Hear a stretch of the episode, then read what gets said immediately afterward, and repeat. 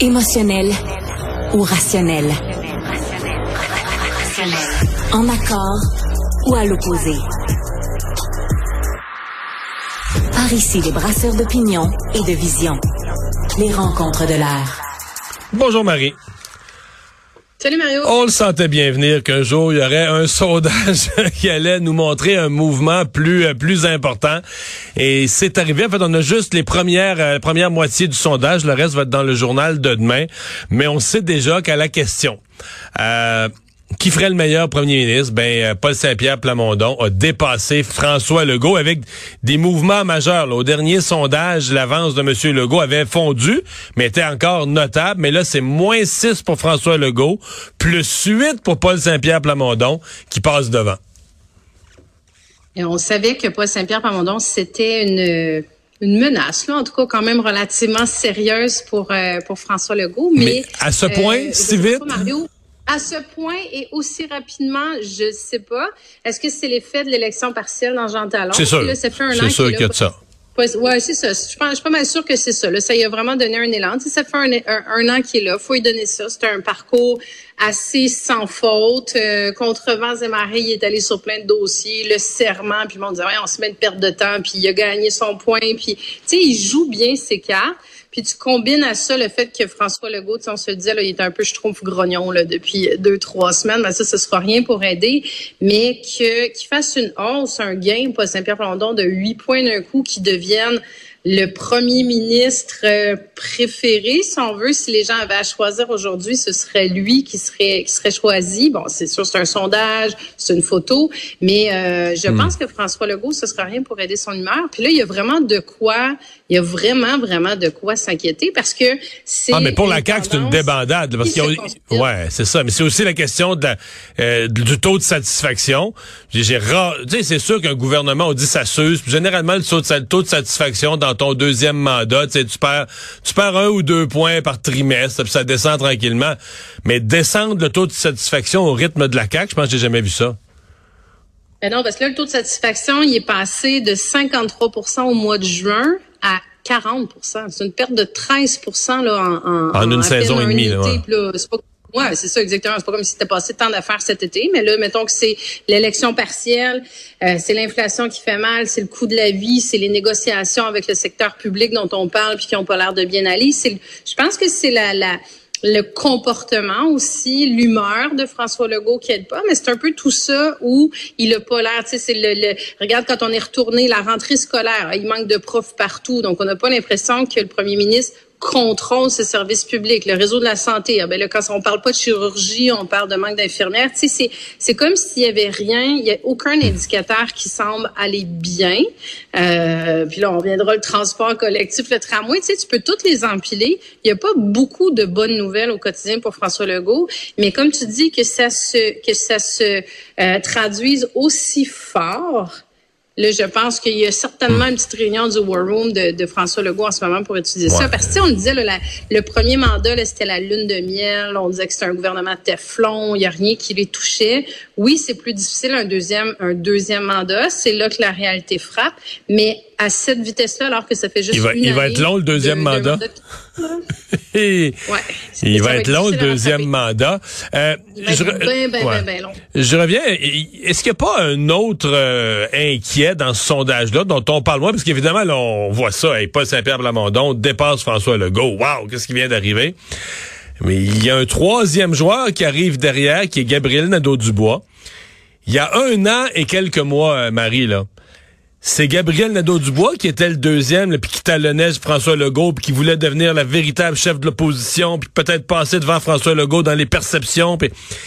Et là, euh, et à l'époque, à l'époque, il y a un an et demi, on donnait 2% quand on questionnait le meilleur premier ministre, on donnait 2% à Paul Saint-Pierre Plamondon. Il était même pas dans l'équation, il existait même pas. Il était, ah, il était en bas de la marge d'erreur. Il y a un an, l'exercice quotidien de tout le monde, c'était de dire PSPP. Oui, d'avoir les lettres dans le bon ordre, son nom dans le bon ordre, oui. Mais là... Le nommer, c'était un enjeu. Ouais. Là, Gabriel Nadeau-Dubois est passé de 13 à 10% comme meilleur premier ministre, donc se retrouve loin derrière les deux autres. Euh, lui aussi, il doit, euh, tu sais, je veux dire, je comprends qu'il est pas au cœur de la nouvelle, mais il doit faire des ballons en arrière, là. Ben, tu sais, moi j'ai entendu beaucoup de gens dire que François Legault avait, avait un peu perdu sa boussole là dans les dans les dernières semaines. Moi, j'ai l'impression que François Legault c'est plus comme un avion qui est en vrille là en ce moment. Là. Il est en perte de contrôle total dans tous ses dossiers. Celui qui manque de boussole, c'est Gabriel Nadeau-Dubois. Tu, tu dis bien là dans les dans écoute, dans les quatre dernières années, c'était l'opposition officielle sans l'aide. C'était lui qui qui marquait des points. C'est un bon communicateur, c'est un bon orateur. Il fait des bonnes clips, il est punché. Euh, il, il, il martèle plus de ça sur les sujets qui viennent vraiment rejoindre les gens. Mais force est de constater, puis ça fait plein de fois qu'on se dit, il ne bouge pas dans les données, il bouge pas dans l'électorat, il arrive pas, il rejoint les gens sur le sujet, mais il y a quelque chose qui passe pas. Il y a quelque chose qui passe pas. Est-ce que c'est parce qu'il a porté les carrés rouges puis arrive pas à se détacher de ça? Est-ce que c'est il arrive, tu sais, c'est quelqu'un de très charismatique, mais c'est comme si elle n'allait pas chercher l'amour du public. Ou est-ce que c'est ce que Christine Abré a dénoncé cette semaine, un peu en disant, ben pas à dénoncer, mais avec beaucoup de lucidité, souligné, de dire, ben écoutez, on a peut-être été moralisateur comme parti, on a pointé les gens du doigt en disant, vous conduisez des VUS, donc vous contribuez à la lutte au changement climatique, mais il y a quelque part où le message porte pas. Et Gabriel Nadeau-Dubois, je, ne suis pas sûre qu'il s'est aidé non plus dernièrement en disant, ben écoutez, je vais me rendre jusqu'en 2026 puis je verrai si je suis là ou pas. Est-ce que c'est lucide de sa part? Je suis pas sûre que c'est un bon timing pour le faire. Mais lui, il est encore en descente de trois points, alors qu'il devrait être porté par un mouvement puis se dire, ben la prochaine fois, ce sera la bonne. Mais lui, il pensait que la bonne fois, ça allait être 2022. Puis finalement, ça a été un petit peu un écrasement. Ouais, ouais, ouais. Euh, ben, parlant d'écrasement, qu'est-ce qui va arriver avec le tramway de Québec? selon nos collègues du Journal de Québec, le dépassement de coût, on parlerait plus de, du simple au double, on parlerait plus du simple au triple et plus encore, de 12 à 13 milliards les coûts du nouveau tramway. On va en savoir plus alors que le maire de Québec fait un point de presse demain matin. Euh, je disais aujourd'hui dans l'émission, euh, Marie, peut-être pour Bruno Marchand, le point de presse le plus important de sa carrière politique jusqu'à maintenant. Qu'est-ce que tu en penses?